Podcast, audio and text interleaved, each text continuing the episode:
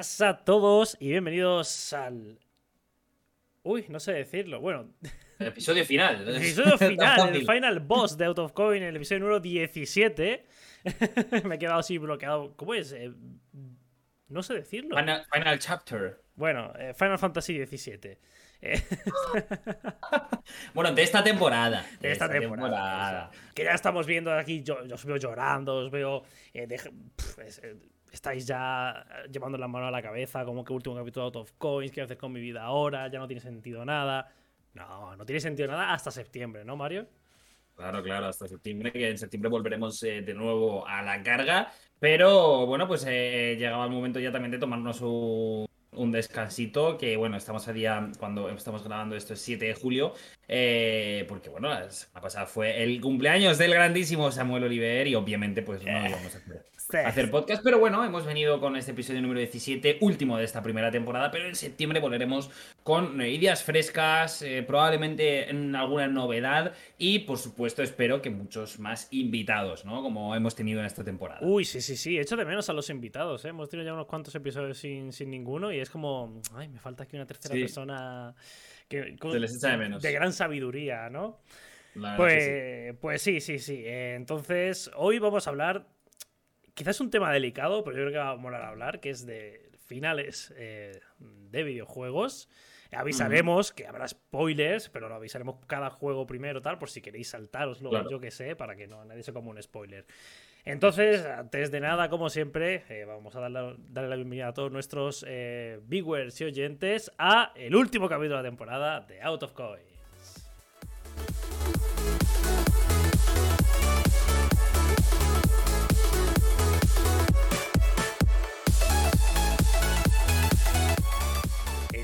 Último baile triste de la temporada. Esto para quien nos escuche no tiene mucho sentido, pero para quien nos haya visto alguna vez en Twitch o quien nos esté viendo ahora, eh, cuando suena la musiquita esta de cabecera, nosotros bailamos, pero la gracia está en que realmente ninguno de los dos la escuchamos, porque así es la bonita realización de este programa.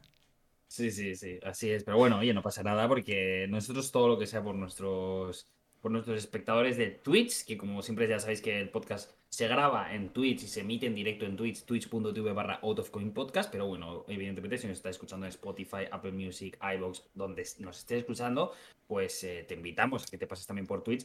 Evidentemente ya la temporada que viene, porque hasta septiembre no creemos que vaya a haber nada más, a no ser que, yo que sé, pase algo loquísimo, presente Sony la Play 6, es- yo que sé, se vuelvan todos locos, algo haremos, pero vamos, de momento la idea es que no. Hombre, está Así por ahí un, un EA Play pendiente, ¿no? Que, que- Bueno, que- sí. que tenemos que ver si hacemos algo, ¿no? O sea que puede que nos veamos Sí. alguna vez más las caras por aquí, si pasa algo Puede así ser, grande. No, no pero no en descartamos nada.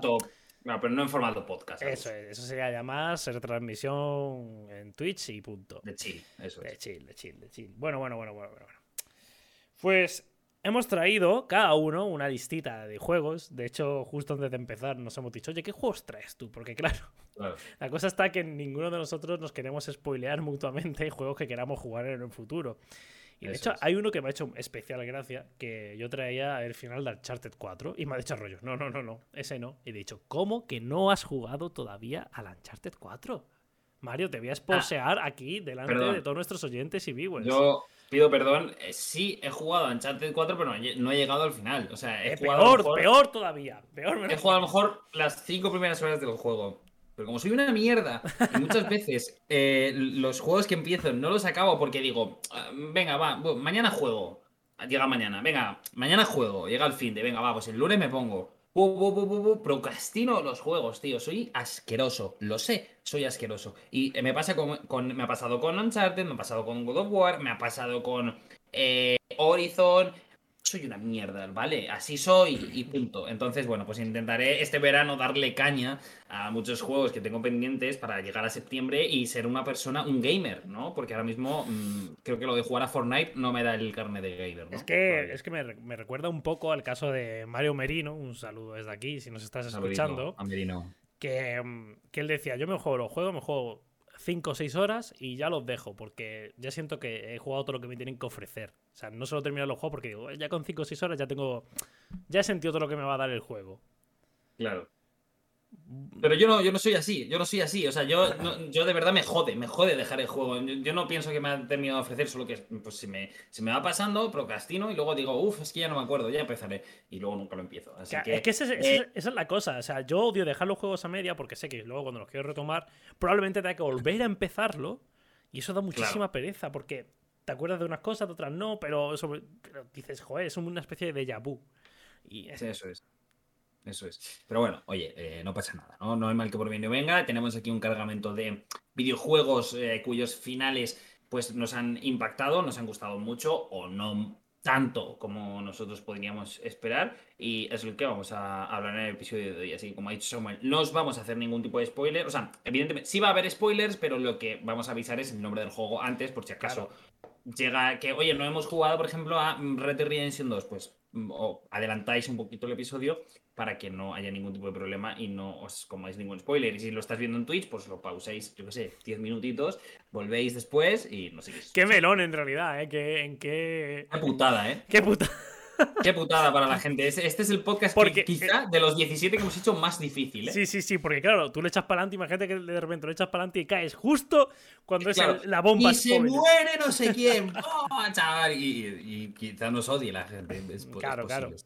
Eh, sí, en directo es, complicado que, que podamos de alguna manera evitar estos spoilers, pero si nos estáis escuchando en diferido, a lo mejor sí que podemos dejar unas etiquetas, ¿no? De duración de cada, de cada Sí, yo creo que en, la nota, en las notas de los episodios podremos poner de qué minuto, qué minuto hablamos del videojuego en cuestión para que no haya ningún tipo de problema y ahí sí que podáis reanudar sin ningún tipo de problema. Eso es. Eh, ¿Cuáles son los? Haremos eso porque, porque claro, no queremos fastidiarle ninguno de los juegos, que obviamente son juegos chulos y si alguien no ha jugado, pues se lo tiene que jugar y no queremos fastidiarle el final. Pero si has jugado alguno de los que hemos dicho o no te importa, yo creo que sí va a estar guay repasar esos finales, ¿no? Que, tienen estos videojuegos que muchas veces nos dejan con, el culo torcido, con la mandíbula descolocada. Que. Y bueno, yo alguno traigo que más que el final es el viaje, también te digo, Mario. Que no es solo ah, que, el final te deje tonto, sino que dices, uy, es que ha sido todo un conjunto de alegría.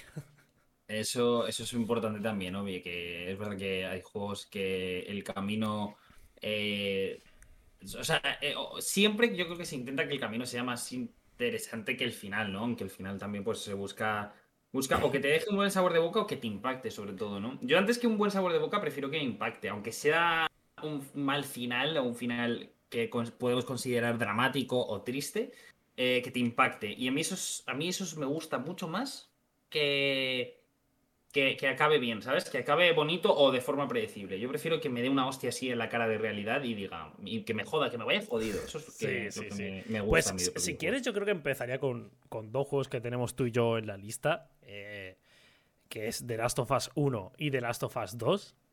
Vamos a empezar con The Last of Us 1, que además para mí yo creo que es un buen ejemplo. Que The Last of Us 1 tiene un final muy bueno, o sea, está muy bien medido ese final. Pero es un final que no sería nada sin todo el recorrido. O sea, yo creo que es uno de esos juegos que no, no es tanto el final, sino todo el viaje. Y ese viaje culmina en un momento muy chulo, pero no es, es, que. Ya vamos, aquí viene ya el, el, spoiler, vamos a decir, ¿no? El, final culmina con una palabra, ¿no? Con, con él diciendo. que era ok, ¿no? ¿Era o te, o te creo? No me acuerdo muy bien. Pero era como. Eh, no, dice, dice. Le dice, vale. Vale, ¿no? Vale. Sí, le dices, vale. Vale, pum, y acaba el juego. Es, la última palabra del juego, no, hay más. Es una, acaba en una, con una conversación. Claro, esa conversación tiene sentido por todo el viaje que hemos vivido, por toda la relación de los personajes que ha habido. Y a mí me gustó mucho precisamente ese final porque es. Joder, es tan simple y desgarrador al mismo tiempo.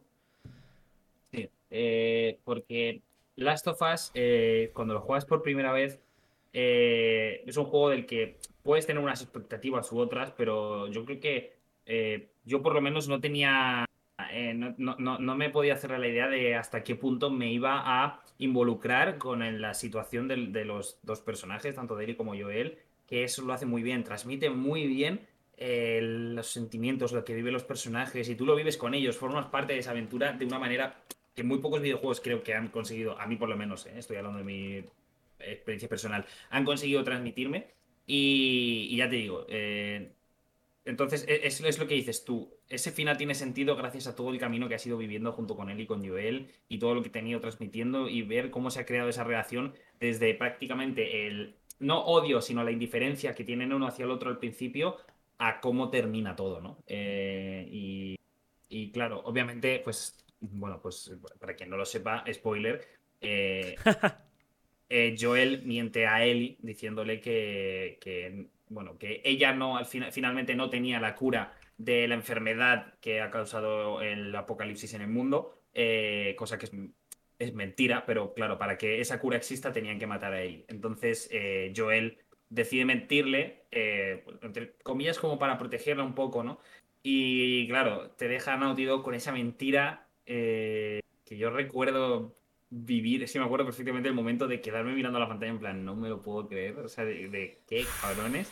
Y, y luego lo he, vuelto a ver mil veces en YouTube y lo he vuelto a jugar y siempre se me ponen los pelos de punta, tío. Siempre se me ponen los pelos de punta. Es un final...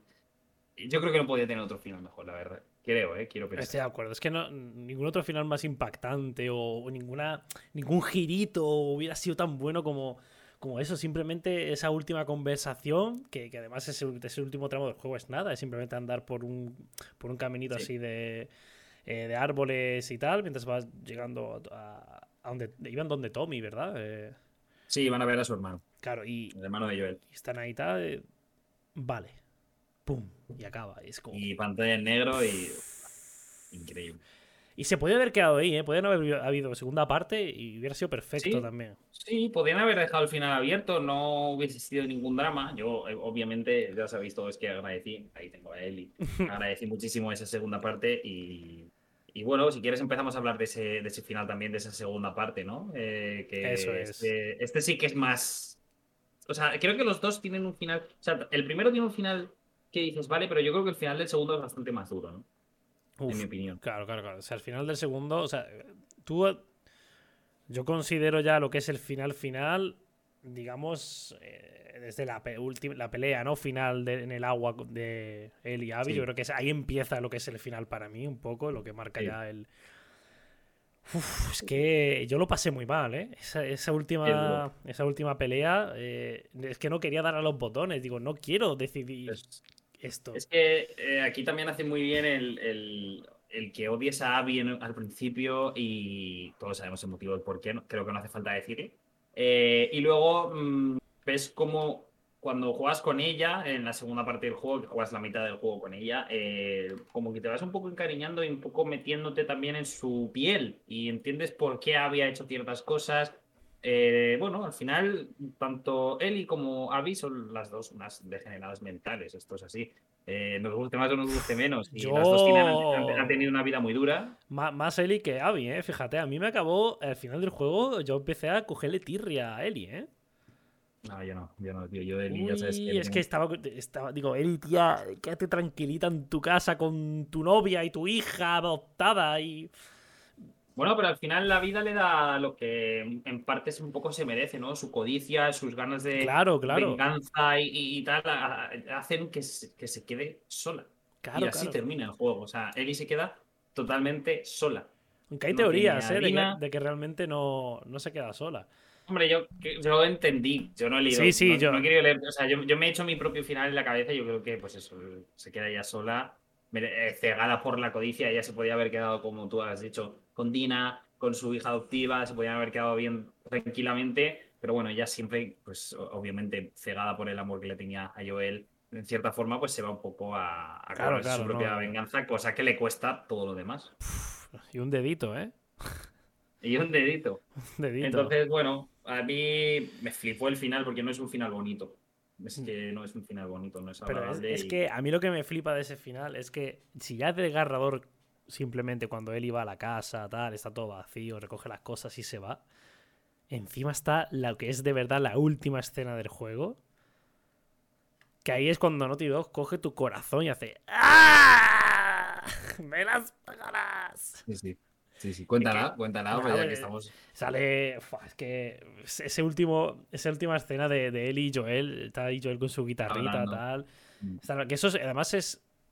Es, ¿Era justo antes de la era antes de la fiesta o era después? De, la- de cuando se ve Sandina y él y la, la- Creo que era, creo que era después, me parece. Era después, ¿no? No, que- no estoy seguro, pero me parece que sí. Que y- y le, le decía. mm, Le decía Joel, ¿no? Si, si le iba a poder perdonar algún día. Sí. Y, y Eli no decía. "Uf, Puede ser, ¿no? En plan, bueno, habrá que ver. sí. Un Habrá que poco, verlo. un poco lo dejaba ahí y es como, Dios. y- ah. Sí, sí, sí. La verdad es que se pasaron un poco. Es que, bueno. joder, no me acuerdo de la conversación exactamente, pero era. Es que es un Sí, momento. iba por ahí. Si muy- le podría muy- perdonar algún día. Sí, sí, pero en un momento muy bonito y, y después de todo lo que has pasado y después de haber visto a Joel como lo ves, que, que aficionado al Mario Golf, pues eh, Eh, duele, duele mucho. Esa escena, yo creo que la lagrimilla se me saltó porque es que uf, al final estos personajes son, mira que, es- que son dos juegos, ¿eh? pero es que son dos personajes, unos personajes tan bien construidos, uno tío que hace un trabajo tan bueno que simplemente te, vale- te bastan dos juegos de 10 horas, bueno, el 2 dura un poquito más El 2 es largo. pa- para, joder, para sentirlos tan cercanos y que, que- que llevas viendo sus vidas tanto tiempo. O sea, Sí. Es- A nivel de historia, sin duda, es, es de lo mejor que hay a día de hoy en, en- en PlayStation, por lo menos. Y vamos, sí, sí. Y fue recomendadísimo. muy criticado, ¿eh? El 2. Mucha gente que está un poco enfadada con el 2. eh, y que no le Bueno. gustó mucho la historia y, y que, y, que estrope- y que dicen que han estropeado el primero y tal. Yo, la verdad, Yo no estoy de acuerdo. yo No, tampoco. no creo que sea mejor así con el tiempo. Quizá cuando lo terminé sí que pensaba que era mejor que el 1, pero así visto con el tiempo yo creo que los dos están en su línea los dos. O sea, no, no creo que uno consiga superar al otro. Quizá el 1 por ser el 1 y tal, y, y es la primera historia y la primera vez que lo juegas es muy intenso. Pero a partir de ahí no, no pienso que sea malo, no pienso que sea un mal juego, pero sí que fue bastante criticado, sobre todo el tema de Abby, toda la polémica Mm. que hubo con la actriz, en fin, muchas Vale, gilipolleces que están pasando últimamente, pero, pero bueno, no sé, tienen dos juegos. No sabemos si habrá más, eh, esperemos que no se carguen la saga y si ha- hay más, que sea dentro de bastante tiempo. Por ahora sabemos que hay una serie que tiene ahí a Pedrito Pascal es. como Joel. eh, que a ver qué tal HBO. sale, que ya se está, ya se está ver, rodando, pero.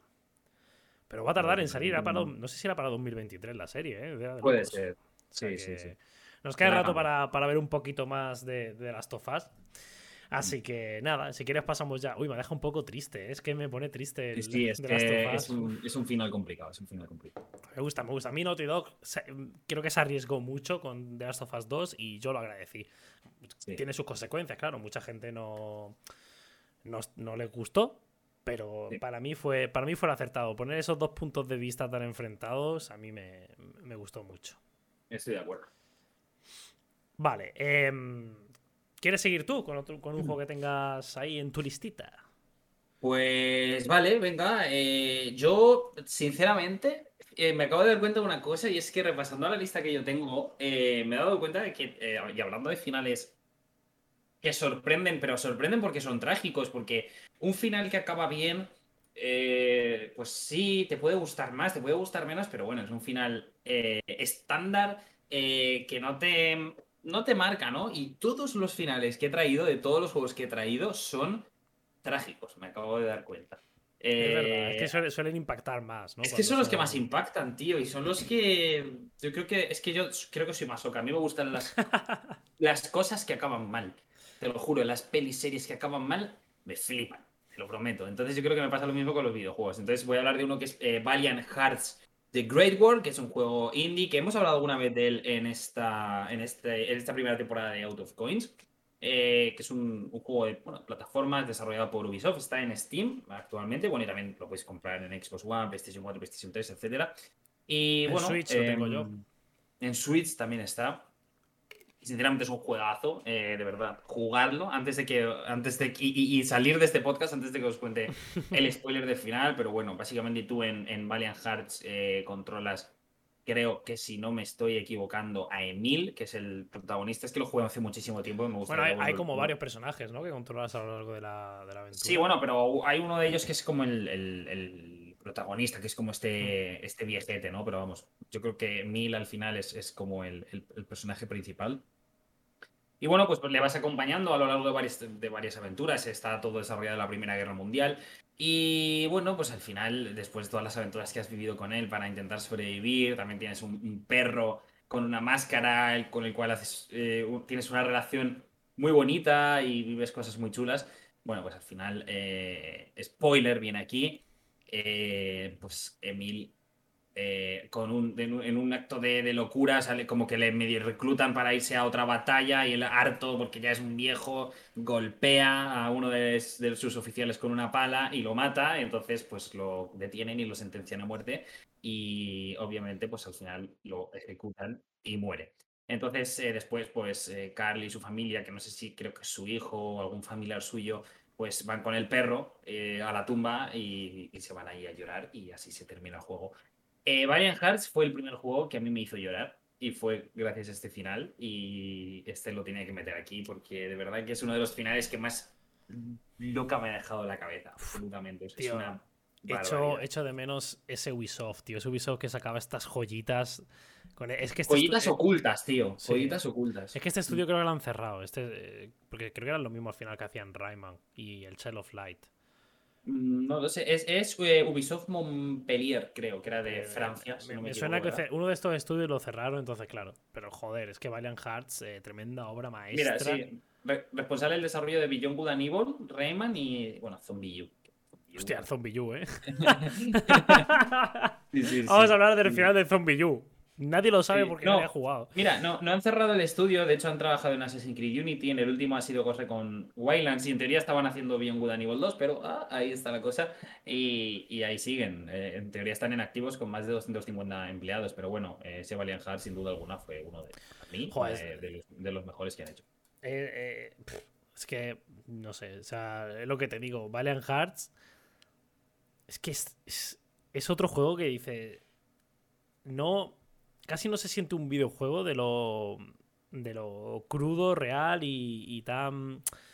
No sé, tiene un feel que casi dirías, estoy leyendo más una, novela gráfica que, jugando un videojuego. Pero es que luego como videojuego también funciona muy bien porque tiene mecánicas muy guays, tiene además eh, algún que otro nivel muy, muy Rayman, ¿no? Que es musical, cuando te vas en el coche y te van cayendo las bombas y la vas esquivando al ritmo de la música, es como, joder, tiene su, está como muy bien pensado, o sea, tiene como muy bien equilibrada la balanza, como entre novela gráfica y videojuego, y te lo pasas bien y además te vas jodiendo a medida que avanzas el juego y dices, es que esto es muy duro. Además, yo, desde el primer tráiler que salió de Valiant Heart digo, esto, esto va a joder, esto, esto va a tocarte la patata. Y de hecho, yo, yo me esperaba que fuera a pasarle algo al perro y. Sí. Pero ves, eso, sí que, eso, si le hubiera pasado al perro, te emociona, te puede joder más o menos, pero yo creo que no te, eh, no te impacta tanto como que se muera el protagonista del juego. No sé, depende. Yo es que lo paso muy mal si se muere un animal y con cualquier medio. sí, no puedo, no puedo, de verdad. Y bueno, madre mía, qué mal lo pasé en el The Last of Us 2 con los perros, también te digo. Uy, sí, sí, sí, sí. malditos perros de Last que al final acabas odiándolos porque son unos cabrones, pero sí, al principio como, ay, no te quiero matar. Totalmente de acuerdo. Pues sí, eh, Jugad, jugad a Valiant Hearts, como dice mm. Mario Arroyo, porque además es cortito, ¿no? Que duraba 6-7 horas, ¿no? No era más. Sí, no, no, es, no, es, un juego muy largo. Yo creo que incluso un par de tardes de un fin de semana o ahora en vacaciones os lo podéis terminar. Seguro que está súper barato en cualquier tienda de digital. O sea que de verdad, recomendadísimo desde aquí, desde, desde Out of Coins. Muy bien. O sea, ya hemos jodido el final ahora mismo. Sí, la verdad es un poco plan. Sí, sí, jugad este juego. Sí, claro, jugando, pero nadie. Sí, eso es, sí, sí. Se me olvida, se me olvida que estamos aquí hablando de, finales y de spoilers como mi puño de grande. Claro. pero bueno, joder, yo, está bien, ¿no? De vez en cuando. Eh, o sea, entiendo obviamente que los spoilers son feos y que no hay que hacerlo a la ligera, pero también está guay poder. Son desagradables poder hablar de, bueno, pues de la chicha al final que tienen las cosas libremente. Y este, justo este final de temporada, pues tenía que ir de finales. Es que tenía que ser así. Totalmente de acuerdo. Pues mira, yo traigo uno que yo sé que tú no lo has jugado, pero me has dicho que no te importa. Pero bueno, tampoco voy a entrar. Aquí realmente. Es que, joder, es un, más o menos si. Si tienes cierta cultura de videojuegos, más o menos sabes que de qué va la cosa, pero es Final Fantasy VIII, ¿vale? Perfecto. Final Fantasy VIII yo creo que fue, si no el primero, sería el segundo. Pero primero segundo juego que trató el tema de los agujeros de gusano, tío. Wow. Sí, sí, sí, sí. Ojo, eh. Y es No, algo- eso esto yo no lo sabía. Es que yo Final Fantasy solo sé el 7 Remake. Hmm. Sé que el 14 estuvo regular para los fans de la saga y ya no sé más. O sea que... No, el 15, el 15, porque el 14 es online. Eh, perdón, perdón, el 15, el 15, que el 14 es el multijugador. El, el joder, 14, eh, un poco de, de off topic. ¿Cómo lo peta, eh? O sea, es una locura ese juego, lo- la de gente que tiene jugando, eh. Y cómo cada expansión la gente se vuelve loca. Eh, a mí me dicen cuatro colegas que juguemos a Final Fantasy XIV y, y pago la mensualidad, eh. No me lo pienso. bueno, fuera off topic y Final Fantasy VIII. Eh, del primero, los primeros videojuegos en tocar los agujeros de gusano y es algo que, mm, que no te ves venir hasta bastante ya casi el final del juego y te das cuenta, pues al final eso de que toda la historia de Final Fantasy VIII es un loop, es un bucle que tú como jugador y como tal tienes que repetir, tienes que hacer para que todo siga su, su curso y que todo salga como tiene que salir. Y es, eh, es muy Hostia. loco. Sí, sí, sí, al final es que eh, la- lo gracioso es eso, que realmente el final de Final Fantasy VIII es el principio de Final Fantasy VIII. O sea, es, Hostia, Claro, eh. guay. Ahora, ahora me apetece jugarlo, macho. Qué putada. es un poco así, te- cuando te cuenta un poco los orígenes de los personajes y tal, pues ese es el final del juego, porque todo el final del juego, sí, ya- no voy a entrar mucho más en, tampoco en spoilers, pero Sí. pues al final del juego ves eh, por qué tú- los protagonistas han- Están donde están, están ¿no? donde Y- están, o deciden hacer lo que hacen, o acaban donde acaban. Hostia. por ellos mismos, ¿sabes? Es que es muy guay, muy guay eso. Eh, yo siempre digo que Final Fantasy VIII es el infravalorado de la trilogía de PlayStation 1, de- del 7, 8 y 9. Eh, es un juegazo de principio a fin, aunque tenga sus fallos como todo, pero de verdad, eh, mm, de mis Final Fantasy favoritos. Han hecho además un- una remasterización bastante guay, porque al final que perdieran los archivos, que eso es, un, es un melón bonito de Square Sí. Enix, que perdieron los archivos originales, ha hecho que tú hayan tenido que rehacer muchas partes y por lo tanto mejorarlas. Es simbólico, ¿eh? Muy Claro, simbólico. claro. eso. Entonces tenéis una remasterización bastante guapa ahora. Y, y eso me, me- me gustó, me gustó mucho ese final porque nunca había experimentado ese agujero de gusano y luego además cuando ya creces y te vas dando cuenta y lo piensas, digo, coño, es verdad, esto era esto, wow. Claro. Así Claro, que muy guay Final Fantasy VIII. Oye, pues qué guay, ¿eh? Eh, me mola, me mola. me- o sea, me, me- me gusta, no tenía ni idea de que Final Fantasy VIII era así. Final Fantasy VIII, a nivel jugable, ¿cómo, cómo se ve? Es, es- es perspectiva desde arriba, ¿no? Es en plan de los clásicos antiguos, ¿verdad? No, no es perspectiva, Estoy no es, tan, no es tan isométrico, eh, depende un poco del escenario. Es, es- sí que es escenario fijo, o sea, cámara fija, con escenario pre-renderizado y los personajes en movimiento. Pero no es isométrico. Vale, vale, vale. Pero sí que es esto, que es, es, es cámara fija de esta. Claro, claro, claro. Ese tipo de juegos a mí me da como un poco de, de perecita, ¿eh? Pero bueno. A ver, que es- eh, son quizá juegos de hace tarde. 25 Ya. años. Ya. Pero bueno, oye, nunca es tarde para darle un, un tiento alguna No, vez. ya te digo que verdad es que- tiene la remasterización en Switch. O sea que. Sí, por eso. Además, yo, el, por ejemplo, el, el- el Final Fantasy VII, que es como mi primera experiencia Final Fantasy, el remake, la parte 1, que es Square Enix, a ver si te pones las pilas y me sacas la 2 ya dentro de poco, porque va a ser que no. Eh, me, gus- me gustó, me gustó, me encantó, la verdad. O sea que, no sé, nunca es tarde, nunca, nunca es tarde para darle, darle un poco de caña y, y seguir disfrutando de la historia, que yo creo que son historias bastante buenas, ¿no? Por lo que se ha podido oír. Sí, yo es lo que, lo que digo. O sea, cada Final Fantasy puede ser mejor o peor, pero para mí son todos muy buenos juegos al final, ¿sabes? Algunos te Mm. pueden gustar más, algunos te pueden gustar menos. Siempre hacen cositas un poco diferentes en cada uno, pero, Sí. pero para mí valen todos la pena. Pues mira, qué bonito, qué bonito. Pues ahí queda esa, esa recomendación de, bueno, esa recomendación de uno de los mejores finales que ha impactado al señor Fred McCloud. Eh, si quieres paso yo a hablar de, de otro. Iba a hablar de otro indie, pero me lo voy a dejar para, para el siguiente. Y ahora voy a hablar de eh, Red Dead Redemption 1 y por consiguiente Red Dead Redemption 2.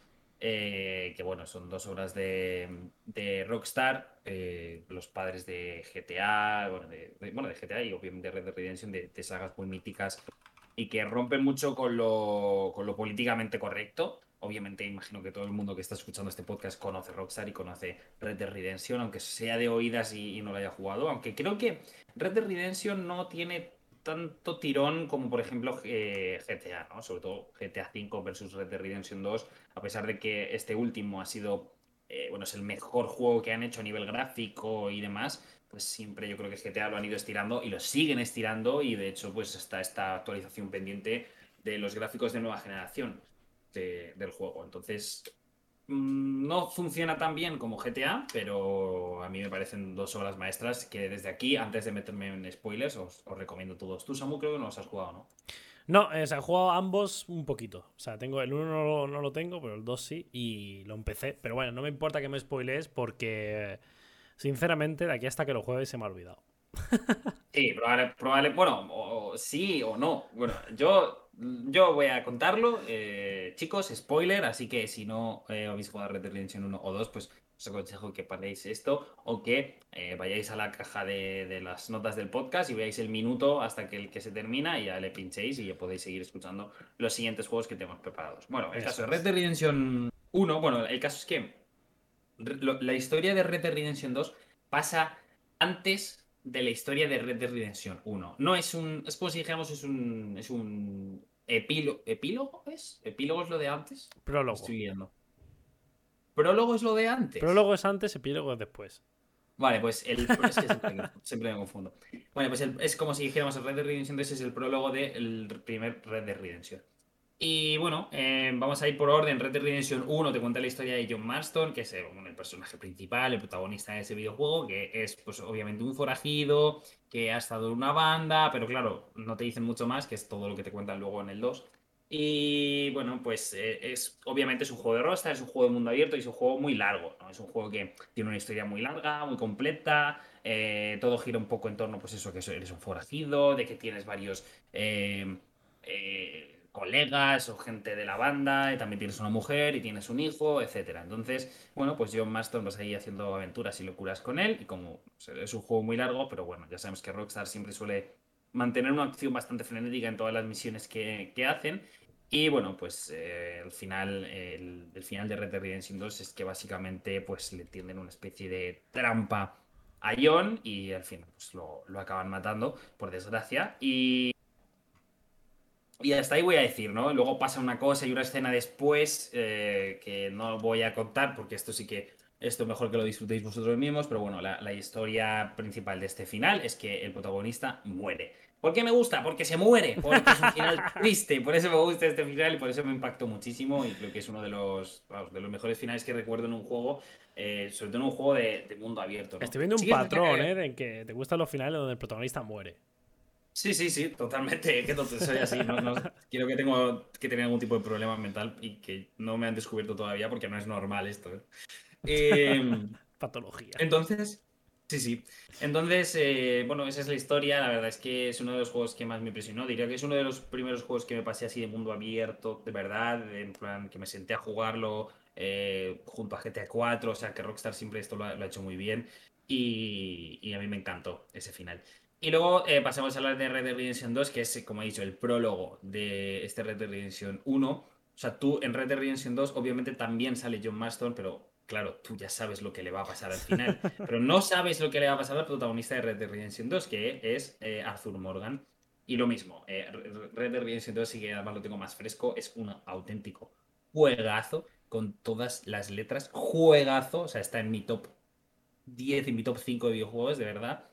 Súper chulo, súper, súper, súper chulo. Eh, aunque a mí me suele dar mucha pereza la estética del oeste, pero este es que mm. es el puto 10 de 10. O sea, Rockstar aquí hizo un trabajo espectacular. Y a nivel de historia está muy bien también. Y nada, pues llevas aquí a Arthur Morgan, que lo mismo, es otro forajido, que sí que eh, aquí sí que ves un poco más la historia de una banda. Aquí está John Marston, que es amigo tuyo. Entonces, bueno, son cosas así que van pasando un poquito. Conoces un poquito la historia previa del John Marston del Red Dead Redemption 1. Total, Arthur Morgan. Eh, en, la historia, un poquito en contexto, tardo un minuto en explicarlo. Eh, básicamente, la sociedad se da cuenta de que eh, los forajidos ya no tienen mucha cabida en la sociedad y cada vez están siendo más perseguidos. El tema de las bandas del oeste, pues cada vez se ven peor, están peor vistas en la sociedad. La sociedad se empieza a establecer como una comunidad mucho más eh, social, madura, que, viven pues, al final como, como seres humanos, ¿no? Y no como animales o forajidos. Y cada vez lo rechazan más en todos los sitios. Entonces, eh, Arthur Morgan se da cuenta de esto y quiere ir tirando hacia esa sociedad, mientras que mucha parte de su banda pues quiere seguir siendo unos salvajes y robando a, a diestro y siniestro y matando gente. Total, ¿qué pasa? Eh, Aquí viene el spoiler, que esto también le cuesta la vida al pobre Arthur Morgan. Así que también el protagonista de Red Dead Redemption 2 se muere. Pero también pasa una cosa al final que no voy a contar. Eh, a Rockstar le gusta mucho esto, ¿eh? es verdad. Rockstar siempre te cuenta el final y luego. ah, María Arroyo, yo te quiero decir una cosa. Yo solo sé que existe un eh, Red Dead Redemption Zombies. Y hay una cosa que pasa al final de los dos Es juegos verdad. y que tal. Entonces, No, yo, pero- yo solo se lo estoy imaginando que, que reviven como zombies. No, no, no, es verdad que el, el Red Dead Redemption Zombies era una- un pedazo de expansión que salió del primero, el segundo no lo han hecho. Pero bueno, obviamente no, no acaba ahí la historia. De hecho, el, el- el epílogo de Red Dead Redemption 1 es muy corto, pero el de Red Dead Redemption 2 dura como unas 4 o 5 horas es más. largo, ¿no? Sí, sí, eso he oído. Es bastante largo, es bastante largo. De hecho, creo que es cuando llevas ya a, a John Marston, me parece. Eh, y es, un- es- es muy chulo, ¿eh? es, es muy chulo de jugarlo. Pero claro, estás jugándolo sabiendo todo lo que ha pasado con, con Arthur Morgan y tal. Y. En fin, eh, que es una pasada. Es muy trágico, eh, pero es un juego. Es un juego muy, muy bonito de jugar y es una experiencia que, que todos deberían de, de vivir. Así que, Samuel, por favor, espero que pase suficiente tiempo como para que se te olvide todo lo que estoy diciendo hoy Sí. y que, y que lo puedas disfrutar, de verdad, porque es un juego súper chulo y súper recomendado. Así que hasta aquí otro de los títulos que más me, me ha impactado de la vida. Porque se muere el protagonista. ¡A la mierda! Pues em, yo aquí voy a hilar fino. Pero mira, aquí no voy a entrar yo mucho en spoilers. Por ti, porque o sea, estás jugando a Final Fantasy VII. En algún momento, cuando Square Enix eh, quiera proveerá Dentro de tres años, probablemente. las siguientes partes. Entonces, esto es algo que en algún momento tendrás que averiguar en, lo- en el juego. Pero quiero hablar de Final Fantasy VII Crisis Core. Vale. Final Fantasy Crisis Core es. eh, es el Red Dead Redemption 2 de, de Final Fantasy. El, ah, el, el prólogo del Final Fantasy VII. Eso es. Vale. Sí, porque mira, eh, me viene bien que digas esto, porque al principio de Final Fantasy VII es como que la historia ya está empezada. O sea, parece que la historia está empezada ya, como que tú apareces en medio. Es como si estuvieras en un sueño y te despiertas en, o sea, y, y apareces ahí. Quiero Sí, decir, ¿sabes? sí, sí, sí. O Es sea, es- rarísimo, es es- súper raro. Es que, claro, o sea, la- el principio de, de la historia de Final Fantasy VII se cuenta, quizá en la tercera o cuarta parte del juego. Ahí es cuando te enteran realmente de todo el principio de la historia de Claro. Final Fantasy. Pero hay un juego que, es, que va, que amplía toda esta parte que te cuentan un poco casi por encima en, en el Final Fantasy original. Habrá que ver cómo lo hacen en el remake. Y que controlas a, a un personaje que tú ya has visto en Final Fantasy VII Remake, que, que es Zack, que es- sale al final en una escena que... Ah, sí. Sí, sí, sí. vale, pues quién es. eh, Zack es... eh, pues, qué, qué personajazo, de verdad. eh. Es que es verdad que sale al final del. Claro, del- claro, del- sale al final y es muy simbólico para los que hayan jugado el Final Fantasy VII. Es, es, es muy... Bueno, bueno. Bueno, bueno, bueno. Es como el juego es como el juego está diciéndote puede pasar cualquier cosa aquí ya esto esto no hay nada Claro. no hay nada escrito que es lo que realmente quieren quieren transmitir total Final Sí. Fantasy VII Crisis Core para mí tiene de los eh, mejores finales eh, que he visto nunca en un videojuego de los que a mí más, me han me han impactado, me, me han hecho llorar, me, me han hecho ve- verlo mil veces en YouTube. Porque, aparte de que el juego en sí me gustó muchísimo, muchísimo, muchísimo, me, me parece uno de los mejores Final Fantasy que, que se han hecho, es muy divertido. La historia es muy chula y sobre todo cómo consigue el juego eh, mantenerte enganchado con, con- con eso, con la historia, aunque tú sepas, porque tú te sabes esa historia, lo que estás jugando, Sí. esa historia te la sabes, no con tantos detalles, con tantas pinceladas como te da el juego, obviamente, porque si no, no se quedaría cortísimo. Pero tú sabes lo que pasa, porque lo has visto en Final Fantasy VII. Y aún así, y aún así, es increíble. O sea, aún así, llegas al final y dices, no me lo puedo creer. No me lo puedo creer. Es que. mm, Y, hasta- y no, no, no digo más por eso, porque. eh, Pero no es muy largo, sí, el, el core este. el Crisis Crisis Core, de cojones, es largo. Sí, sí, sí. Ah, sí. O sea, es como un juego más, ¿no? De la... Sí, porque tú además empiezas, o sea, tú sabes de Zack en el Final Fantasy VII a partir de cierta etapa de su vida, pero en Crisis Core te cuentan desde antes. Prácticamente Ah. desde sus inicios como soldado y tal. Y Sí. entonces tiene un montón, hasta, de hecho, hasta que es casi la mitad del juego es el más joven, hasta que tú ya llegas al Zack que conoces más o menos, y Sí. un poco empieza la historia que, que sí que ya estás más, más familiarizado. Pero es largo, es final, un Final Fantasy es raro que dure, que dure poco. Ya, ya, ya. No, digo, como es el prólogo, digo, igual es, es yo qué sé, 10 horas o. Vale, vale. Nada, que va, es un, es- un juego completo, ¿eh? O sea, es, es- al final es un spin-off vale. que actúa como prólogo y que, la verdad, Pero que salió al final, ¿no? O sea, imagino de todo el Final Fantasy VII, ¿no? O sea, salió después del juego. años después, esto salió para PSP, Años después. eh, años después. Ujú. Claro, claro, claro. For- eh, formó parte de un compilado que hicieron de Final Fantasy VII, que salió la película de Advent Children, salió este juego, salió el Sí. Direct of Cerberus de PlayStation 2, salieron como un montón de cosas transmedia Sí, sí. de Final Fantasy VII, salió un anime también, creo, bueno, un montón de cosas. Ujú. Y creo que proba- probablemente esta fue la, la mejor de todas con diferencia. O sea, increíble Crisis Core. Eh, no, aquí sí que voy a decir, os animo a todos a jugarlo porque no he hecho ningún spoiler realmente. Es verdad. Eh, sobre todo ahora que. Bueno, es que no lo sé. No sé si deciros que lo juguéis si estáis jugando al remake. Porque. no sé Hombre, cuál. sí. sí, Sí, yo creo que sí. sí, o sea, sí, puede estar bien. Sí, sí. Aunque estéis jugando al remake, podéis jugarlo. Podéis jugarlo. Bueno, pues eh, hasta aquí tu, tu recomendación. Yo voy con mi última, mi último final. Es raro, ¿no? Porque Eh, estamos haciendo como spoilers y recomendaciones al mismo tiempo. Sí, es, es raro. Si hay alguien que sea masoca y quiera escuchar el final, porque Hay mucha gente que como- hace eso, ¿eh? Sí, como has dicho tú, oye, pues igual luego ya ni me acuerdo. Oye, pues perfecto, ¿sabes? Eh, genial, genial de, de geniales y de montones. Eh, el último juego que yo quiero, quiero- que yo quiero hablar y que quiero hablar de, de ese- de un final que, me- que me ha impactado muchísimo es eh, Limbo. Eh, es un juego que también hemos hablado varias veces aquí en, en esta primera temporada de, de Out of Coins y de, de Inside, de la desarrolladora Playdead. Y Limbo, bueno, pues como su propio nombre indica, toda la acción se desarrolla en un limbo.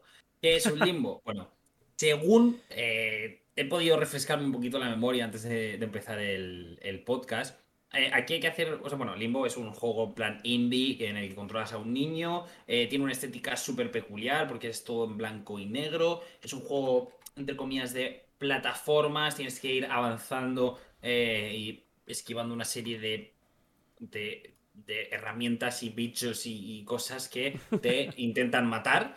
Y, mm, pero claro, tú estás en el limbo. Bueno, pues ¿qué es el limbo? Básicamente hay que hacer una distinción entre el... el em, ¿Cómo se llama esto que estás cuando te mueres? Como los de la serie de perdidos, tío. Que están ahí... ¿Cómo se llama eso? No el limbo, se llama otra cosa. El... El purgatorio. El purgatorio, eso es. O sea, eh, la gente cuando muere va al purgatorio, eh, entonces se purifica y de ahí pues pasa, se supone que al cielo, ¿no? Pero el limbo, creo que según yo lo entendí en el juego, es como la, el lugar al que van los niños que todavía no han sido bautizados. ¿Vale? Entonces, Uh. eh, nuestro protagonista en teoría ya está muerto. Estamos jugando con, con su ser dentro del limbo. Eh, y tú no sabes muy bien, o sea, la verdad es que el juego es súper sencillo porque no tiene, creo, creo recordar que no tenía nada de diálogos, es una aventura que tú vas eh, disfrutando conforme va avanzando y tú tienes que ir más o menos entendiendo qué está pasando. De hecho, el final no queda muy claro, o sea, es un final muy abierto que libre interpretación de cada persona. Que Como le gusta a Playdead, eh, también te digo. como le gusta a Playdead, lo mismo pasa con Inside. con Inside, aunque el de Inside yo creo que está un poquito más claro, o por lo menos es la sensación que yo me quedé. El, el final de Inside yo creo que es más claro que el de Limbo. Pero bueno, básicamente, eh, pues eso, el niño mm, va, bueno, pues eh, llega hasta el final, y aquí viene el spoiler. Al final se encuentra a, a su hermana. Y, o sea, y- y- y- quiero decir, llega. Ay, no sabía que era su hermana. Sí, bueno, es que es eso, ese es el problema. Hay mucha gente que piensa, la mayoría de gente piensa que es su hermana. Pero hay una teoría de que podría ser su madre también. El tema es que nada, se encuentra su hermana, eh, su hermana está cavando un hoyo, pero se, se la encuentra y ahí se termina el juego. Y tú dices, ¿qué cojones? O sea, ¿Qué sentido tiene que se encuentre su hermana tal?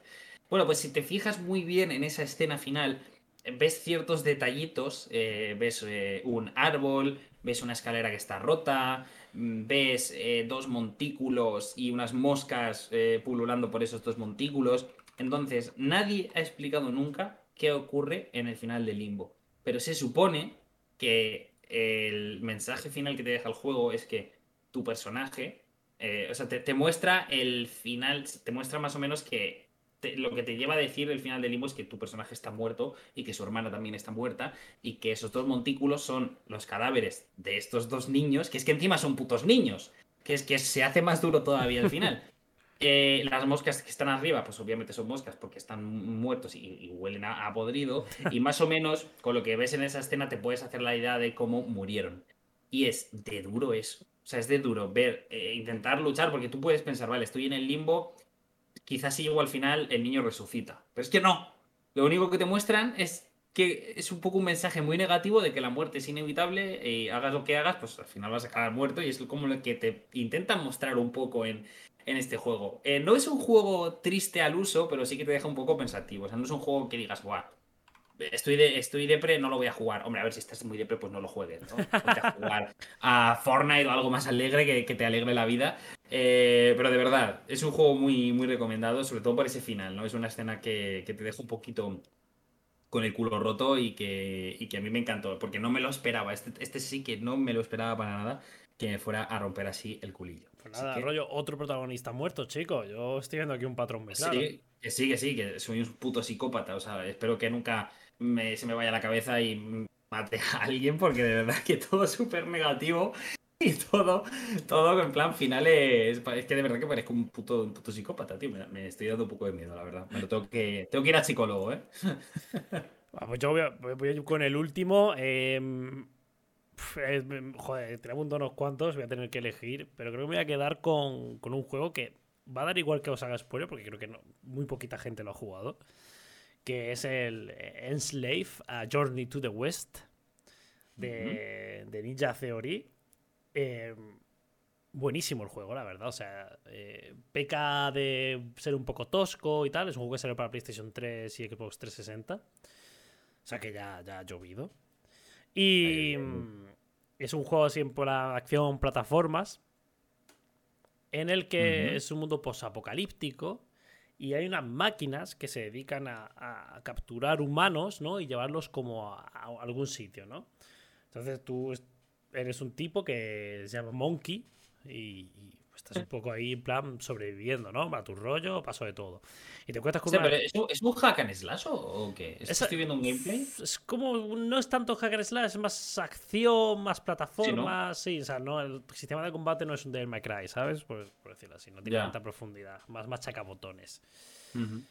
Pero, pero bueno, te encuentras una chica que lo que quieres es, pues, eh, liberar, ¿no? Al mundo de, si no recuerdo mal, que ya, os digo que, ha, llovido mucho. Pero era, era algo así, ¿no? Entonces.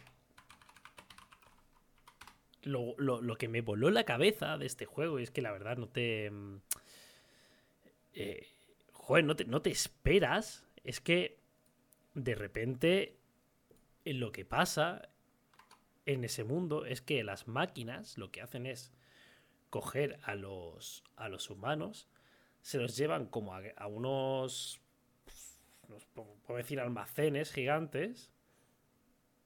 Y, y lo que hacen es sumirlos en, con una realidad virtual en la que son felices, en la que cada uno vive su mejor vida. Vale. Entonces, entonces tú lo que haces al final es un poco liberar a la gente de eso, de, de que estén viviendo esa mentira. Pero joder, a, mí, me voló un poco la cabeza decir, joder. Eh, además, yo creo que fue de casi de los primeros videojuegos que, hicieron algo así. Algo, hubo en Fallout 3 hay una escena similar en un, sitio. Pero de, hostias, eh, realmente no estás luchando contra algo súper malvado, ¿sabes? Es joder, al final estás en un mundo que está hecho una mierda y lo que están haciendo esas máquinas es poner a los humanos a vivir eh, falsamente, ¿no? Una, realidad que, que, se adapta, ¿no? A, cada individuo y que vive como su mejor realidad, aunque sea falsa. al final las máquinas lo que entiendo es que ellas buscaban eh, que los humanos, aunque vivieran engañados, pero vivieran felices. Eso es, eso es. Y tú lo que intentas es joder ese sueño para, bueno, oye, así por lo menos no estáis atados a unas putas máquinas, pero estáis jodidos en este mundo real, ¿no? Claro, que, pero tú no lo sabes, claro, tú, tú sabes que las máquinas secuestran a los humanos y tú crees pues, que los matan o los tienen esclavizados, tal. Y claro, el dilema viene cuando descubres qué cojones te está pasando de verdad y te queda te quedas como los protagonistas, un poco locos. Y al final, si no recuerdo mal, lo que haces es eso, pues liberarlos de. Porque al final es como es. Esa decisión filosófica de mejor una vida de mierda que una vida falsa, ¿no? Un poco. Claro. Y. Y a mí me, me, dejó tocadito porque me, me, hizo pensar mucho, ¿no? Sobre el tema. Digo, joder, que si yo estuviera en esa situación, ¿qué preferiría? ¿Quedarme ahí viendo esa realidad virtual falsa como un mongolo ahí eh, enajenado o, intentar construir una nueva civilización desde cero con todo el trabajo que eso conlleva y probablemente vivir mucho más infeliz que en esa realidad virtual. Es que eso, es lo que yo te quería preguntar. ¿Tú qué harías? no sé, ¿eh? O sea, mm, te, juro que no lo sé, porque, claro, tú estando ahí en esa realidad virtual, al final no sabes que, estás en esa Matrix, ¿no? Que al final es lo mismo. Puede ser que ahora mismo esto sea así. Puede ser, ¿eh? la teoría de la simulación es así, en plan que estamos viviendo un sueño y que quizá hay algo peor que esto y pero que si, nos pero si es así, vaya mierda de desarrolladores, ¿eh? Te lo digo ya. Hombre, todo es muy real. Es decir, eh, nos hemos creado un podcast dentro de un sueño virtual. Si esto es así. y hablamos de, de videojuegos que hacen lo mismo, o sea. Claro, y hablamos de videojuegos que son como metarealidades dentro de esta realidad virtual. O sea, es increíble. O sea, está muy bien hecha. Si hay algo, ahora, ahora nos, nos han descubierto y nos, nos Pues mira, yo no. Yo depende de cómo estuviera de jodido el mundo, pero quizá es más fácil vivir una, una mentira. Si yo no lo sé, es que si yo no sé qué es mentira, prefiero vivir la mentira. Si no lo sé, joder. Y si yo soy súper feliz, coño, para adelante. Sí, sí, o sea, te lo digo yo, verdad. Yo, creo que también. No sé si es la decisión más cobarde, pero. Es la decisión más cobarde, pero yo creo que no tienes toda una vida. O sea, no tienes toda una vida para reconstruir el mundo, lo siento. Ya. Es, imposible. Pero aquí está un poco ah. el, pensar ¿no? en futuras generaciones y. Ya bueno, pero si las futuras generaciones también van a vivirse la realidad virtual feliz, ¿quién eres tú, para decirle a esa gente? Tú piensas que no, o sea, también tiene en cuenta que esto significa la extinción de la humanidad en algún momento. Porque están ahí con sus gafitas, viviendo su vida, pero no se van a reproducir. ¿Sabes? o sea, piénsalo. Bueno, se reproducen virtualmente. Ya está. Ellos son felices. Ellos son felices así. Hostia, es jodido, ¿eh? Es, una, es, una, es un dilema que nunca me había planteado, ¿eh? Y hostia, ¿eh? Mola, ¿eh? Mola que flipas. Claro, claro, a mí me, me dejó el juego loco porque nunca te esperas, no te esperas jugando ese juego que es tan, yo qué sé, parece tan, pues de ese rollo tonto, ¿no? Un poco de pegar palos y ya está, de repente que te plantee este dilema y dices, hostias, eh, me acabo de, volar la cabeza. Ah. Así que, bueno, dejadnos vosotros aquí en el chat y en los comentarios del podcast, ¿qué haríais vosotros? O sea, ¿viviríais la mentira, aceptaríais el fin de la humanidad o, intentaríais luchar por, por un futuro? Por conseguirlo. Y, bueno. ahora qué, a Mario, nos vamos ya a nuestros temitas. Hoy explícalo tú de qué va esto. Sí, nos vamos a hablar de nuestros dos últimos temas de la temporada sorpresas. Eh, ya sabéis que, o bueno, si no lo sabéis, os lo explicamos enseguida.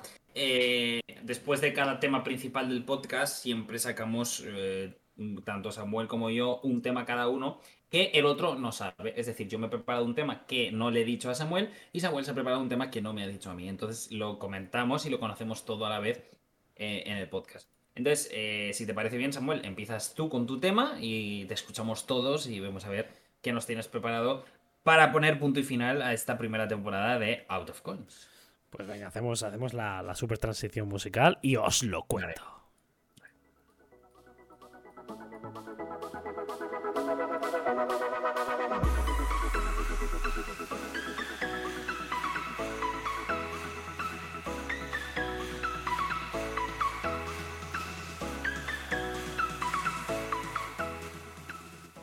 Es que, es que cómo van a echar de menos eh, la gente en nuestros super bailes. Es, que somos, es que es increíble. Yo no, no, creo, no creo que haya bailarín mejor que nosotros, también te digo. No, no, y encima sin música, ¿eh? sí, sí, sí, sí, es, lo, es lo mejor. Bueno, pues mi tema de hoy es que hoy estamos a 7 de julio de 2021. Hoy hace exactamente 21 años que se lanzó mi Final Fantasy favorito. Wow. Hoy es el cumpleaños de Final Fantasy IX. Let's go. O sea, eh, Let's go. Increíble, o sea, es. eh, qué, qué guay que hayamos hecho el podcast hoy, porque me parece fabuloso poder hablar de, de Final Fantasy IX en su cumpleaños, en su 21 cumpleaños ya. Ay, Qué bonito. qué, eh. qué bonito es, de verdad. Además, eh, y el tema en sí es que he decidido que este verano eh, voy a rejugarlo. Además, eh, lo voy a hacer con, en PC con un mod que hay que se llama Moguri Mod. Que, te Vale. eh, que han hecho, bueno, han mejorado las texturas, han rescalado a 4K, es alucinante el mod, o sea, le da un lavado de cara tremendo, es casi como, un poco casi como la, la remasterización de Final Fantasy VIII, está casi ahí, ahí, ¿eh? Ojo. Así Vale. que mm, lo voy a rejugar con, con, ese, con ese mod. Pero es que además he decidido. Creo, que lo cumpliré. no sé qué me, Cuidado. me eh. eche luego atrás, pero yo creo que sí. Cuidado. O sea, lo, tengo muy decidido que me lo voy a jugar y cuando me lo termine, me voy a hacer un tatuaje de Final Fantasy IX. ¡Oh! Exclusiva out of coins, amigos. Eh, Sí, sí, esto es algo que me comentaste hace poco, lo del tema del tatuaje. Eh, yo te animo, yo te animo. O Sí, sea, sí, sí. si, si la dicha es buena. Y además, a ti te pega tener tatuajes y no tienes ninguno. ¿Verdad? No tengo ninguno. Y sí, quiero que el primero sea Final Fantasy IX, porque de verdad es un juego que, que me marcó muchísimo, que, que va a estar para siempre entre mis juegos favoritos y mi- es, ya lo digo, mi Final Fantasy favorito. Y es que, además, eh, no sé, es que es, es- es tremendo, porque es un juego que fue un poco desprestigiado de alguna manera, un poco, un poco incomprendido. O sea, esto... O sea, Final Fantasy VII fue, em, fue la, eh, la leyenda, ¿no? Final Fantasy VIII fue el infravalorado y Final Fantasy IX fue el incomprendido. ¿Por qué incomprendido? Porque tiene un- una estética que viniendo de los dos anteriores Final Fantasy parece una estética un poco más infantil, ¿no? Entonces se cree erróneamente que también la trama va a ser un poco más ligera, infantil, y no, es la trama más dura, más adulta de la trilogía esta de Final Fantasy y probablemente de casi todos los Final Fantasy que, que se han lanzado. O sea, es que se tratan temas como, como la soledad, la, la, la inevitabilidad de la muerte, eh, hasta el puto genocidio ah. se trata en el Final Fantasy 9. Hablas de, de trilogía, ¿te refieres al, al 7, 8 y 9? 7, 8 y 9. Yo es que, claro, son juegos que se lanzaron en PlayStation 1, fue como la trilogía de oro, ¿no? La llamo yo, de los Final Fantasy. Yo he oído muy bien al hablar también del Final Fantasy 9. En plan, tengo un conocido que, que su Final Fantasy favorito era el 9. Y le encantaba y siempre nos hablaba del 9. Y... Es tremendo. Entonces, pues sí, he decidido que, que me lo voy a rejugar. Y, y cuando termine de hacer, no sé dónde, pero sí sé el qué, que va a ser el, el simbolito, el cristal de, que, que se ve en el logo de Sí. Final Fantasy. Es lo que me voy a tatuar. Todavía tengo que decidir dónde, no lo sé, la verdad, Ujú. pero. Pero caerá, caerá. y- Bueno, pues eh, a ver si eh, cuando empiece la segunda temporada de Out of Ah, ahí está, ahí eh, está. eres el Samu tatuado y no el Samu no tatuado que eres, que eres hoy. Puede ser, pues hay muchas posibilidades, ¿eh? O si no, estará cerca de, de, de que lo tenga, porque ya os digo, me lo quiero jugar este verano. Y, a ver, el juego dura 40 horitas. eh, no creo que me pase todo el verano sin parar. No, hombre. O sea. No sé, no sé. eh, habrá que ver, pero bueno, yo confío en que, en que sí que lo harás y que para septiembre, octubre te tendremos con, con un tatuaje. Sí, Serás el, el de- Samu. Mi intención, de hecho, es al final tener esa trilogía en mi cuerpo. O sea, tanto el 7, el 8 y el 9 para mí son. Al final son mis primeros Final Fantasy y los tengo muchísimo cariño y son juegos que siempre voy a tener en el corazón. Entonces, si caen tatuajes, seguramente esos tres estén asegurados. Pero uno antes que otro. Qué bonito, qué bonito. Bueno, pues yo voy con mi tema, que creo que sabes cuál es, porque me lo has dicho antes. Yo no te lo he dicho cuál es el mío, pero sí que te Ya, lo puedes a, a ver, a ver si acierto, a ver si acierto. A ver, o sea, ¿Lo digo yo o lo dices tú? eh, venga, dilo, dilo. ¿Puede ser que tu tema sea la Switch OLED? ¡Sí! Bien, a ver, a ver, a ver, a ver, a ver, a ver. Es que aquí en, en Out of Coins se ha creado como un pequeño meta-universo en el que hemos hablado mucho de la posible futura Nintendo Uh, pero Switch Pro. muchísimo, ¿eh? Es que. Muchísimo. Es que el capítulo de hoy puede haber sido Switch OLED, ¿eh? también te digo. Sí, bueno, esto de los finales ya estaba palabra desde hace bastante tiempo. Nintendo no nos vas a cambiar nuestra forma de pensar, por mucho que saques el lanzamiento de Nintendo Switch OLED un día antes de este podcast. Aquí somos fieles a nuestros pensamientos. Pero bueno, vamos a hablar de Nintendo Switch OLED y de lo que podría haber sido y, bueno, de, lo que ha de lo que ha supuesto ¿no? este, este anuncio. Para quien no lo sepa, ayer día 6 de julio, de la nada, Nintendo a las 3 de la tarde sorprendió a todo el mundo eh, anunciando su nuevo modelo de Nintendo Switch, que es Nintendo Switch OLED, básicamente. Y que, bueno, es como la Nintendo Switch, solo que la pantalla pasa de ser de 6,4 a 7 pulgadas, es decir, se aprovecha un poco más el frontal. Es eh, de color blanco, aunque también se puede adquirir en color azul y rojo neón. Eh, creo que a nivel de resolución de pantalla tenemos exactamente lo mismo, que creo que es 720p. Eh, a nivel de batería creo que también seguimos teniendo lo mismo, que en teoría si es la versión mejorada son unas... Depende, pero son unas 4 o 6 horas de media, porque depende del juego al que juegues y depende si utilizas internet, etcétera, etcétera. Eh, y bueno, tiene una especie de mm, eh, su. ¿Cómo se dice? Su peana, su, su, soporte es un poquito más abatible que el que tiene la Switch, que es una pestañita. Esto es un soporte bastante más amplio y más abatible. Y también tiene, ¡wow! Increíble, amigos y amigas, un puerto Ethernet en el dock. ¿Para qué? Bueno, pues para que puedas jugar por lo menos a Super Mario Kart o al Smash Bros de forma espectacular con tus amigos. ¿Qué pasa? eh, Os digo una cosa, el adaptador, eh, si queréis un adaptador de Ethernet, no hace falta que sea el oficial, os cuesta 5 euros eh, en cualquier parte uno, uno puerco USB y funciona perfectamente. Lo llevo usando desde la Wii U y va tremendo. Esto brico consejo por si tenéis pensado desmontando, desmontando Nintendo Switch OLED. Bueno, entonces el tema es mucha gente, eh, bueno, se lleva rumoreando y llevamos hablando en, este, en esta primera temporada de Out of Coins también muchísimo, esa Nintendo Switch Pro, esa esperada Nintendo Switch Pro, se ha rumoreado, se ha hablado mucho aquí, con invitados incluso, pero de momento parece ser que no va a llegar. Que no haya llegado Nintendo Switch Pro no quiere decir que no vaya a llegar en el futuro. De hecho, hoy ha salido una noticia que es esto que os acabo de decir, es decir, eh, ya se filtró en su día que Nintendo estaba trabajando en un modelo mm, OLED, en pero también se, sí, pero también se habló de que eh, Nintendo Switch eh, Pro estaba ahí también. Entonces, yo no reniego de que Nintendo Switch Pro exista y de que en el futuro la veamos, quién sabe en un lanzamiento en el futuro, pero de momento lo que tenemos es Nintendo Switch OLED. Eh, ¿Qué me parece? A mí me encanta que sea de color blanco. Ya sabéis que a mí todos los eh, cacharros tecnológicos de color blanco me flipan, me encantan a favor. Pero claro, mm, para alguien que tiene una Nintendo Switch, pues creo que no lo veo un cambio tan necesario. ¿Que ganas en calidad? Perfecto. No niego que la OLED se vaya a ver mejor, se va a ver mejor. ¿Vas a tener un poquito más de pantalla? Sí, pero de verdad merece la pena gastar 350 euros teniendo ya una Nintendo Switch. Con la nueva generación que acaba de salir, para gastártelo en una consola que se actualiza ligeramente. No sé, Nintendo, no, sé. Eh, yo creo que quizá haya gente que tenga la Nintendo Switch que se compre esta Nintendo Switch OLED, pero no creo que vaya a ser un unas superventas, ¿no? No creo que vaya a ser unas superventas. Poca gente que tenga la Switch se va a comprar esto. Esto es un modelo que está destinado a que la Switch vuelva a la conversación y atraer a nuevos, a nuevos compradores. Sí, eh, eh, es, la estrategia de Nintendo de seguir estirando su chicle de Nintendo Switch, de seguir estirando su éxito y cuando esta burbuja ya se rompa y esta Nintendo Switch OLED lleve un tiempo en el mercado, pues ya sí que en el futuro presenten esa Nintendo Switch Pro o esa Nintendo Switch 2 o llamémosla como queramos. Yo creo que eso sí que va a existir. Tarde o temprano va a salir eso. Eh, no sabemos cuándo, ni cómo, ni cómo será, ni nada. Yo creo que al final Nintendo la acabará sacando. Espero que dejen un poco de margen entre esa Nintendo Switch OLED y esa futura Nintendo Switch Pro o Nintendo Switch 2, porque si no la gente puede ir a quemar allí las oficinas. Cuidado con esto.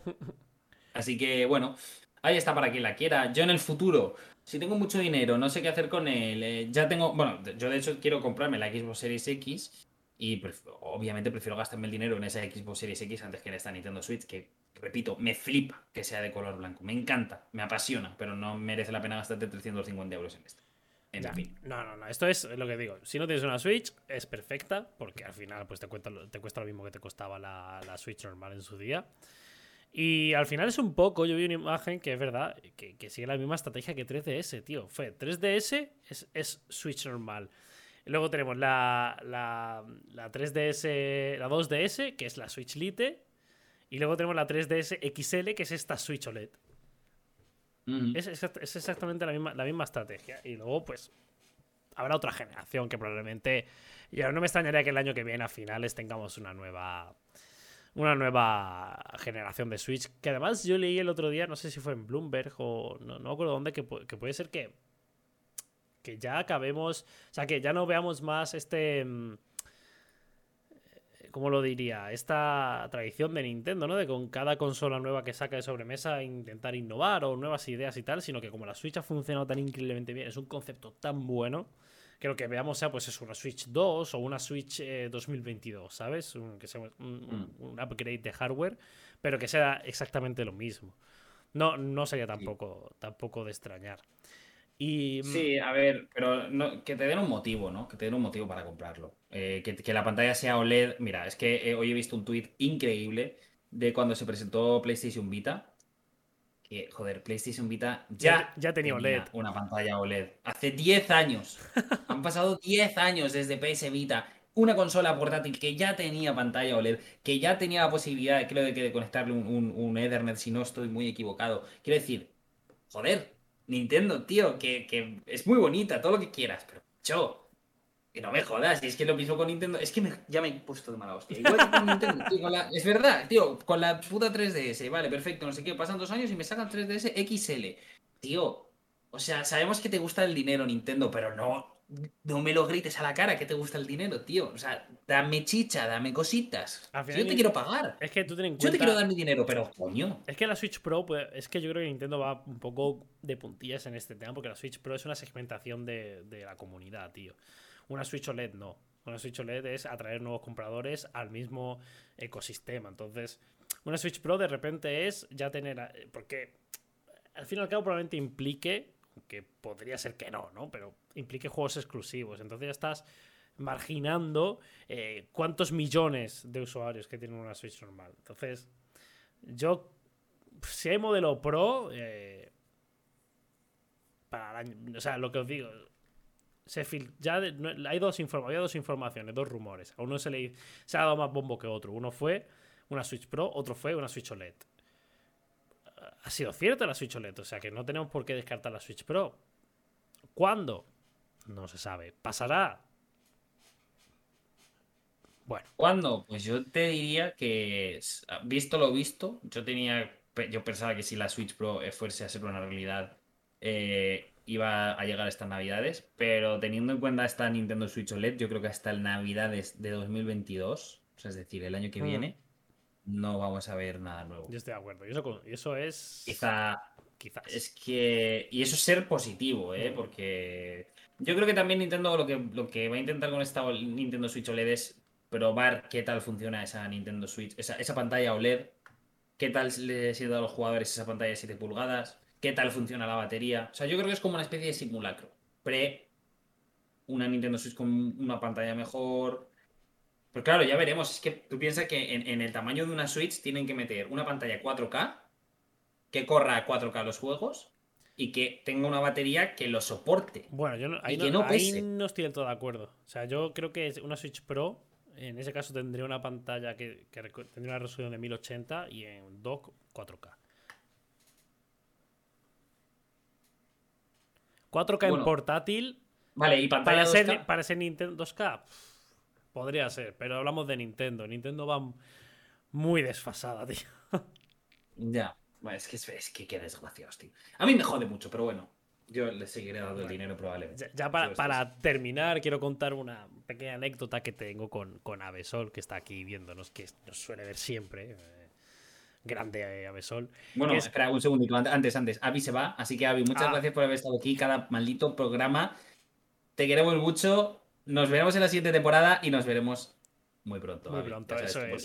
Ya Se- sabes tú por qué. ¡Se vienen cositas! Eh, Se vienen cositas, hombre. eh, bueno, después. pues la, la anécdota es que em, eh, el, el 5 de julio me dice Avesol por su WhatsApp: Oye, que me voy a comprar la Switch. Pero no sé si comprarme la normal Vale. o la Lite. Y yo, en plan, bueno, yo que me gusta a mí sí me gusta jugar en la tele. Y dice, yo no lo voy a usar para la tele, tal. Digo, mira, pues tira por la Lite. Al día siguiente, 6 de julio, me mando una foto que ya tiene la, la Switch Lite. Horas más tarde, dos horas más tarde, se anuncia la Switch OLED. y le digo, y le digo, y además lo voy a leer eh, eh, textual porque es que me hizo muchísima gracia. Le dije, le, pregunté, ¿has visto la Switch OLED? Y me dice literalmente, soy el más desgraciado del puto mundo. ¿Pero dónde, dónde se la compró? En Amazon. La puede devolver. La puede devolver. De hecho, le devuelva, que la devuelva. No, no, le pregunté, digo, ¿te la vas a quedar? O tal. Y me estuvo mirando y dice, en realidad no me conviene por la diferencia de ah, precio eh, la OLED. O sea, para lo que tiene y tal. prefiere la Lita y es, la Lita es entendible. O sea, si se hubiera comprado la normal, sí que yo creo que es mejor esperarse a octubre. Pero siendo eso el pues objetivo de la Lite. Que, claro, si él no va a Que a mí la, no entiendo la Switch OLED. Fíjate que hubiera entendido más una Switch Lite OLED que una Switch normal OLED. Porque solo tiene mejoras en. ¿Sabes? En, modo portátil. Aparte del puerto Ethernet. Es que solo tiene mejoras en, modo portátil. Es que puede haber sido una Nintendo Switch Lite XL, ¿sabes? Sí. Es rara, es rara. O sea, es, que yo, tío, la, Lite. La Lite yo no se la recomiendo a nadie, tío, por, porque pierdes muchas funcionalidades que te mm. da la Switch normal. Eh, la Lite no le puedes quitar los Joy-Con, eh, no le puedes, o sea, no la puedes conectar al dock. Son dos cosas que para mí eh, hace Switch muy importante. Hacen Switch Switch. Hacen Switch Switch. La Nintendo Switch Lite no es una Nintendo Switch para mí, es una Nintendo Lite. Una portátil de Nintendo. Mejor. Es verdad, tío, es que Switch ya no tiene sentido. ¿Por qué se llama Switch? No tiene ningún puto sentido. Entonces, bueno, entiendo, entiendo que la gente se la compre, es muy barata, es muy económica, puedes jugar a todos los juegos de Switch, está muy bien, es bonita encima con los colores y mm. tal, pero pierde la o la esencia que te puede dar Nintendo Pero es que hay gente que, solo, que solo quiere jugar en modo portátil y son 100 euros que te ahorras. Por supuesto. Es que, claro, es que hay gente que, no la va a conectar nunca al dock, ¿sabes? Y. Mm. Es que es verdad, o sea. El propio John Ander, que hoy parece que no está con nosotros, por ejemplo, yo creo que se tiró a lo mejor año y pico sin conectar la Switch al dock. Calford creo que sí que está, ¿eh? Pero no ha comentado nada. yo lo estoy viendo aquí en directo, por lo menos Ah, vale, vale. Entonces, un besito, Galford. Un besito, claro. Bueno, pues, pues sí, yo creo. Es que podemos estar, yo creo que una hora más hablando de la Switch OLED. Fácilmente, pero bueno, no es, no es el tema de hoy. El tema de hoy ya, ya ha pasado. y estos finales de videojuegos. Eh, con estos ricos spoilers que os hemos dado. y bueno, hasta aquí el, último Out of Coins de, de esta temporada. Iba a decir de 2021, pero no, joder, que volvemos en septiembre. No, Así que nada, muchas gracias a todos de verdad por, por, ah, haber estado durante toda esta temporada. Estos 17 episodios, ¿eh? que se dicen pronto. Eh, es un proyecto que nos hace muchísima ilusión a Mario Rollo y a mí, de verdad. estamos contentísimos de además haber tenido esta constancia de estar aquí en Twitch cada semana y luego en las plataformas de podcast. Así que, de verdad, para todos los que nos dais vuestro apoyo cada semana, muchísimas, muchísimas gracias. Sí, eh, aprovechando también, gracias también a, toda la gente, todos los colaboradores que hemos tenido, que se han, dedicado dos horas de sus mayoritariamente domingos a pasarse mm. por aquí a hablar con nosotros. Eh, prometemos traer para la temporada que viene muchos más invitados. Eh, quizá alguien que quiera repetir de los que ya han estado en esta primera temporada, bienvenidos y bien recibidos van a ser. esperaremos estar a la altura de la siguiente temporada y esperaremos también traer mejoras y hacer esto de otra manera. O sea, intentaremos mejorar, que es, al final lo que, lo que queremos decir. Así que nada, como siempre, muchísimas gracias a todos los que, los que habéis estado aquí. Ha sido un placer también eh, por mi parte. Y atentos tanto al Twitter de Fry como, como al mío, que como siempre los tenéis en, aquí abajo en, en Twitch y también en, depende de la plataforma en la que estéis escuchando, eh, también los tenéis ahí los enlaces para, para que sepáis cuándo volvemos a hacer este podcast, esta segunda temporada de, de Out of Coins que yo creo que va a molar, va a molar, tiene buena pinta. Sí, sí, sí, sí, pinta bien, bien. Y bueno, para los que estáis aquí en Twitch, eh, no os vayáis. Hoy no vamos a poder estar tanto ratito, pero un ratito sí que nos quedamos con vosotros, leyendo un poquito los comentarios, vuestras opiniones y demás. Y para los que estáis escuchando por podcast, eh, pues nada, os invitamos a que la temporada que viene os vengáis un ratito aquí por Twitch, que se está muy a gustito. Pero hasta entonces, Nos vemos. Chao. Adiós.